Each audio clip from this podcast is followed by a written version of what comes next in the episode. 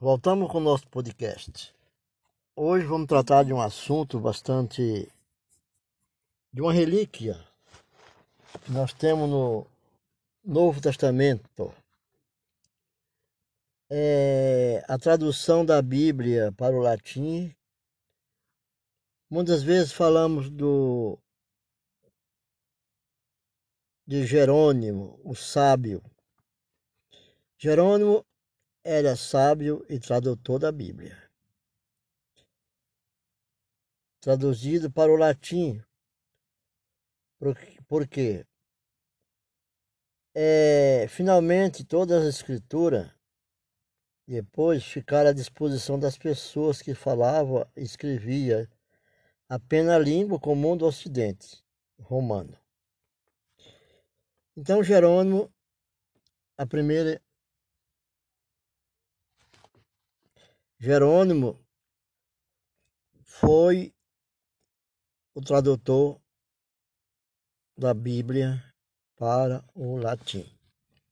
A primeira igreja teve muitos sábios, mas nenhum sábio tão douto e prolífico quanto Jerônimo. Jerônimo, nascido por volta de 345, no terceiro, no terceiro para o quarto século, de pais cristãos, próximo da fronteira ítalo-dalmática. Jerônimo recebeu uma esmerada educação clássica, estudou com um gramático eminente e foi iniciado nas obras de Virgílio e Cícero. É, muitas pessoas que estudaram com Cícero, por exemplo, criaram um tabu ou um sebastianismo, um dogma de, de imitá-los em tudo. Isso tornou-se uma, uma crença muito grande. Como tem muitas pessoas que seguem a risca padroeiros de cidade, de estado, padroeiro do Brasil, de seus países, se tornou se uma figura assim, que tivera sobre ele influência por toda a vida. Por volta de 372, o jovem Jerônimo fez uma peregrinação a Antioquia. Antioquia é onde Paulo fala muito sobre essa cidade, né? Onde aprendeu o grego e prosseguiu nos estudos bíblicos. Então, Jerônimo, ansiando por uma vida ascética, retirou-se para o deserto, mas manteve uma correspondência volumosa. Embora cristão devoto, Jerônimo temia que a sua paixão por Cícero, do qual citei agora há pouco, por, pode, essa paixão dele tornou-se um sebastianismo, ou bastianismo, o desviar-se da verdade das escrituras. Quer dizer, teve isso como um mito na sua vida, idolatrando esse mito. E não é o correto nós vir para a igreja por causa de uma pessoa, porque se essa pessoa nos dia fizer um descaso, será que nós vamos permanecer na igreja ou vamos seguir outra igreja? Ou se essa pessoa sair da igreja, será que nós vamos acompanhar essa igreja? Se você vem para a igreja por Cristo ou para Cristo, você não tem, não, não os tem que mudar ninguém e nem você mesmo. Muitos cristãos da época sentiam a necessidade de denunciar a literatura pagã. O povo pagão teria que ser banido. Essa preocupação tornou-se expressa num pesadelo em que Jerônimo era acusado em tribunal de ser um ciceroniano. Ciceroniano é aquele que imita e segue as, as coisas seculares e não um cristão. Foi então açoitado. Jerônimo foi açoitado e, enquanto sofria, jurou nunca possuir livros seculares. Às vezes é recomendado nas nossas congregações, ou doutrina e disciplina, e assim. A vida secular, geralmente, nós dificilmente deixar, mas não devemos possuir obras seculares nas nossas vidas quando nós somos devotos de Cristo. E quando Jerônimo prometeu isso, jurou, de nunca mais possuir livros seculares. Quando Jerônimo acordou, tinha os ombros cheios de hematomas, porque ele tinha sido açoitado. Contudo, não conseguiu manter a promessa. E durante toda a vida preocupou-se com a sua incapacidade para abandonar os prazeres dos clássicos pagãos. Após um período de mais de dois anos no deserto, Jerônimo voltou a Antioquia, onde foi ordenado sacerdote. Em, em 382, fez-se secretário do Papa Damaso, que desejava promover as obras teológicas latinas. A Igreja Ocidental necessitava de, um, de uma tradução latina da versão grega do Novo Testamento e Damaso escolheu Jerônimo para, si, para esse trabalho. A tarefa que esse ampliou com a tradução do Antigo Testamento em grande parte do hebraico consumiu aproximadamente 23 anos. A seta confirmado. Jerônimo criou uma fama de ser um sacerdote obstinado e exigente. Foi conselheiro espiritual de um grupo de romanas devotas que seguiam as suas práticas de, jejum, de jejuns e de vigílias durante toda a noite. Espalhou-se o boato de que a morte de Brécila, jovem mulher nobre em 384 ou 385 se deveu ao fato de ela ter aderido ao rigoroso ascetismo de Jerônimo. Essa morte pode ter maculado a carreira eclesiástica do sacerdote. Pode a carreira eclesiástica do sacerdote que deixou Roma pode ter deixado Roma, e pode ter sido por esse motivo, vindo a estabelecer em Belém. A mãe de, de Brécila, chamava-se Paula, seguiu-o fielmente com uma outra filha, Eustáquia. Essa Eustáquia, a mãe de, a filha de Paula, ela conseguiu fazer com que Jerônimo traduzisse os escritos para o Novo Testamento em latim, a Bíblia. Estas duas mulheres serviram Jerônimo até a morte. Em Belém, Jerônimo trabalhou com fervor na interpretação da Escritura e estudou hebraico com vários professores judeus. Diz-se que alguns recearam de tal modo a reprovação dos outros judeus por ensinarem um gentil que visitava Jerônimo, protegidos pela noite. Esse foi um estudante meticuloso que se familiarizou com os textos tanto em hebraico quanto em grego. Adotado os métodos de Orígenes, procura, procurava a mensagem espiritual de cada passagem decifrando quaisquer sentido alegórico e anotando os detalhes históricos pertinentes. O legado de erudição de Jerônimo é surpreendente. Quando morreu, com 75 anos, tinha escrito 63 volumes de comentários em latim e mais de 100 homilia sobre a, o significado das Escrituras. Mas a sua obra mais duradoura foi a primeira Bíblia Latina completa que se tornou conhecida como Vulgata. Então, a Bíblia Vulgata é a primeira Bíblia em latim que foi escrita por Jerônimo. Mas Agostinho pode pode algum louvor ser digno da majestade do Senhor? Pode algum louvor ser digno da majestade do Senhor? Esse é o brilhante Agostinho.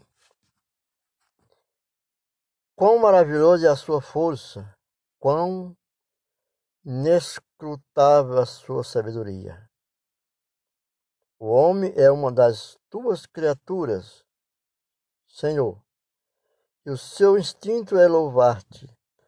Traz consigo a marca da morte, o sinal do seu pecado, para se lembrar que tu contraria os orgulhosos, mas, neste, mas mesmo assim quer louvar-te. O pensar em ti comove-o tão profundamente que não pode sentir-se satisfeito sem te louvar, pois tu o fizeste para ti e os nossos corações não encontra paz enquanto não descansare em ti, Senhor. Assim se inicia a comovente autobiografia de Agostinho, e é tido como doutor da igreja, da, em teologia, e o seu diálogo com Deus, o qual ele escreveu as suas confissões, seus testemunhos, escrito por volta dos 45 anos, quando ele escreveu. E ele era possuidor de uma espiritualidade profunda e de enorme inteligência.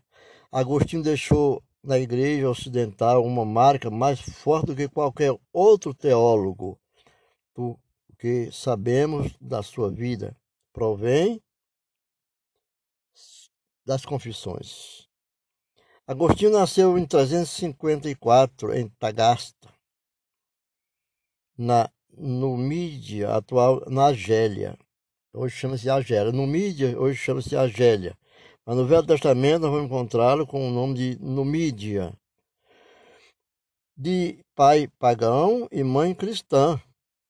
Os pais eram de classe média e deram-lhe uma boa educação que a prepararia para o ensino ou o serviço militar aos 17 anos, foi para Cartago a fim de estudar retórica. Ali se deixou apaixonar pelo maniqueísmo, doutrina que se ajustava perfeitamente ao amor de Agostinho pela filosofia e que prometia e que prometia aos seus fiéis a verdade abertura e pura, a verdade aberta e pura. Alguns dizem a verdade nua e crua, né?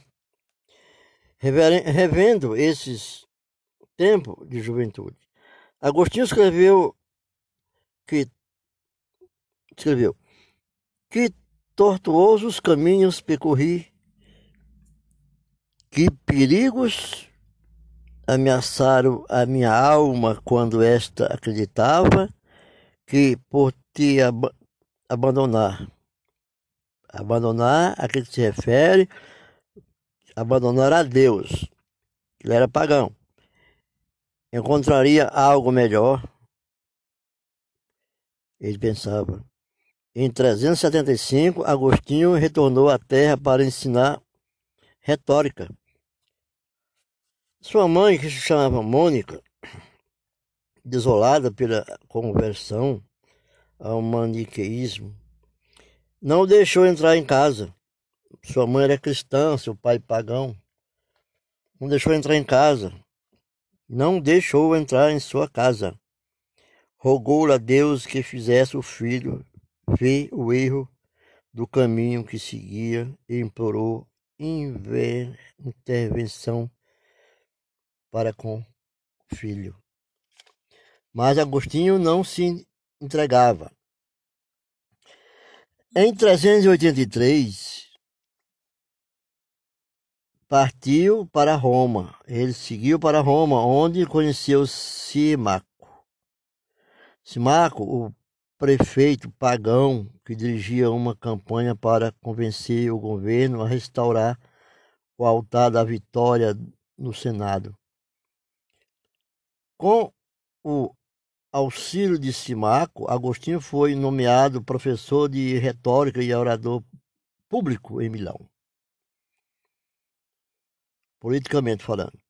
A vida em Milão trouxe conflito para Agostinho. Escutou ali os sermões do bispo Ambrósio, cujas interpretações alegóricas do Antigo Testamento eliminavam muitas das objeções levantadas contra esse texto pelos maniqueus. Lutou contra sua fé maniqueia e finalmente, aos 32 anos, renunciou a ela. Aos 32 anos, renunciou ao maniqueísmo. Em 386 foi combinado o casamento com uma herdeira milanesa, casamento que foi adiado até Agostinho se libertasse de um relacionamento que duraria mais de 13 anos. Esse relacionamento de mais de 13 anos, Agostinho tinha problemas tinha problemas em, em se relacionar com é, com essa monogamia, ele, ele não sabia ser, ele era, tinha uma poligamia muito severa. Dessa união nasceu um filho, que Agostinho muito amava, mas a quem chamava o filho do meu pecado. Ele estava no erro. O seu famoso desabafo ele disse, no seu famoso desabafo para Deus, ele disse: Senhor, dá-me a continência e a castidade, mas não já. Comumente, muitas pessoas querem se converter ao cristianismo e lembra-se, sim, depois, agora não. Mas um dia eu vou, eu irei para a igreja. Um dia eu aceitarei Jesus como meu único Salvador. Mas por enquanto eu tenho muita coisa para fazer. No mundo, a vida secular, o mundo domina ele ainda, ele é dominado pelo mundo. Dominado pelo mundo, dominado pelo pecado, é dominado pelo diabo. Então, não é dominado ainda por Deus. Então ele exclamou: Senhor, dai-me a continência e a castidade, mas não já. É produto desses anos de juventude que, embora abraçasse o ideal macneu castidade, da castidade, Agostinho não o praticava. Mas sua conversão, a sua conversão, porém, os sermões do bispo Ambrósio sempre presente, Agostinho, e, e as preces da mãe, chamada Mônica, sua mãe que seguia o filho para Milão, começaram a penetrar-lhe na alma. Agostinho começou a penetrar na alma ao seguir a mãe segui-lo.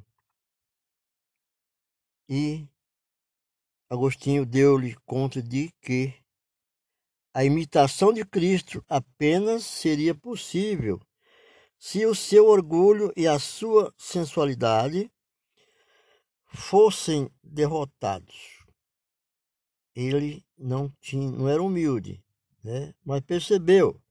Para ele, um cristianismo assim, ascético, prometia-lhe unir os objetivos da filosofia clássica com os seus próprios ideais, mas, embora convencido pela verdade. Como mais tarde admitiu ele, ainda resistia. Né? Então, espiritualmente, Agostinho, atormentado, foi para um jardim na tarde de um dia de verão. Essa passagem eu tenho falado a muitas mães que luta pelo marido, luta pelo filho ou os filhos para que venham para a igreja. E a gente sempre diz: continue orando, continue entregando para o Senhor, pedindo a Deus é baseado nessa passagem de Agostinho também, que está no, no, em Romano 13, 13 14. Esse, tem essa citação bem clara, onde Paulo escreveu, o Espírito Santo deixou para nós, para essa posteridade, Paulo deixou para que nós seguíssemos também. Então, esse, esse acontecimento num jardim, numa tarde de, de um dia de verão. Então, Agostinho ouviu uma voz de criança que, pre, apre, que apregoava, vindo do jardim, que dizia: Toma e lê, toma e lê. Ele ouvia a voz falar: Toma e lê, toma e lê. Pegou-lhe a Bíblia e os seus olhos caíram sobre duas linhas da carta aos Romanos, que Paulo escreveu aos Romanos. Então ele abriu no capítulo 13 de Romanos e foi ao versículo 13 e o versículo 14. Esses dois versículos, 13 e 14, que diz, diz só uma parte, que está assim, ó, não, que diz, não em orgias de bebedeira, nem em devassidão, libertinagem, nem rixas e ciúme, mas vestivos do Senhor Jesus Cristo e não vos preocupeis em satisfazer o desejo da carne.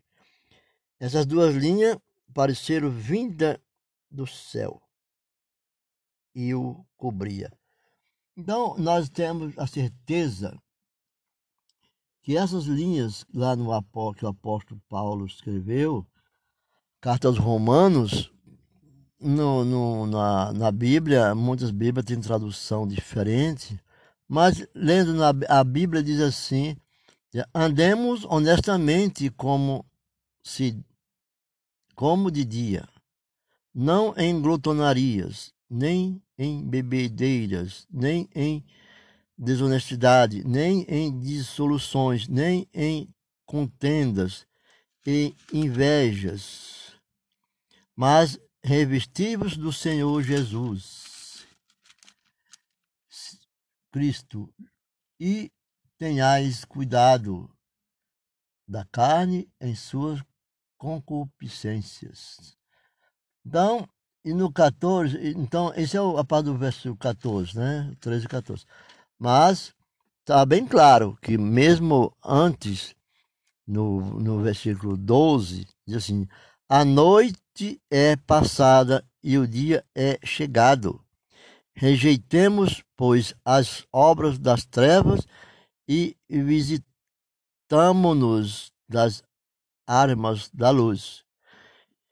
Isso quer dizer, no verso 2, que ele andava nas trevas e Jesus prepara aqui quando diz não em orgia e bebedeira, nem em devastidão, libertinagem, nichas e ciúme. Isso ocorre muito à noite, que a noite clama muito pela morte. A noite clama é trevas. E ele vivia nessas trevas. Mas o importante, o importante é que ele percebeu e descreve assim o episódio num instante, quando cheguei ao fim da frase, Agostinho fala, foi como se a luz da confiança inundasse o meu coração e dele afastasse todas as trevas da confusão. É? Então, Agostinho cancelou o casamento que tinha adiado né, de uma família bastarda, e, e abandonou os seus cargos, cargos seculares, salutar na vida daquele povo que ele tinha sido homenageado pelo cargos políticos, para a alegria da sua mãe. Sua mãe ficou feliz, por isso dizemos que a oração de mãe, como tem no círculo de oração, nasceu por uma mãe, o círculo de oração é quando formado o círculo de oração, ela, a mãe via um, uma luz, uma estrela nos céus. Por isso que é chamado círculo de oração. E ele e o filho foram batizados Agostinho e o filho foram batizados. Eu já tinha 13 anos. Em 387. E diz a tradução que Ambrósio, o, o, Ambrósio, celebrou a cerimônia de casamento dele e saíram depois da Itália, da Itália, para fundar um mosteiro na terra natal de Agostinho, chamada Tagasta. Né? E, e o desejo de conhecer a Deus e a minha própria alma. Nada mais, absolutamente nada. Escreveu, disse Agostinho e escreveu como um novo convertido. Essas palavras diz: Desejo conhecer Deus e a minha própria alma significante, né? Conhecer a Deus e conhecer a nossa própria alma. Nada mais, absolutamente nada, escreveu Agostinho, porque Agostinho já tinha o seu chamado.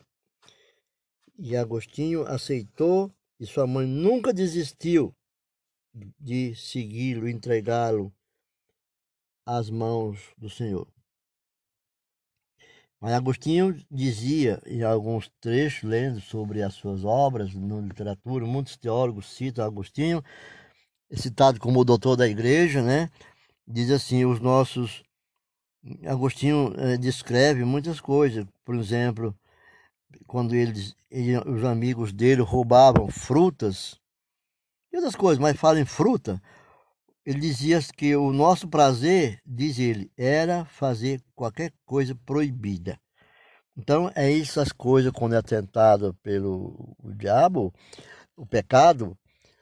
Então, é, é um prazer fazer coisas proibidas. Então, quem vive no pecado, vive em abominações, vive em fornicação, vive em traição, vive de, desejando a mulher do próximo ou ou desejando o marido da, da, da próxima, né?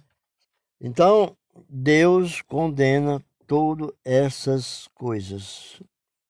E nós temos que vigiarmos e respeitar como foi. Porque nem todos têm uma mãe como Agostinho teve. Muitos do que sabemos a respeito de Mônica, a mulher determinada, a mãe, a mãe de Agostinho, ela é determinada e piedosa, pacientemente alimentou seu filho. Então, Agostinho, com a fé cristã, é nos dado pela descrição. E que, como ele nascido em Tagasta, Tagasta na Numídia, que é a Argélia hoje, atual, chama Suk Aras, Suk Aras, na Argélia, argelino, né? Embora proveniente de uma família de cristão, devotos.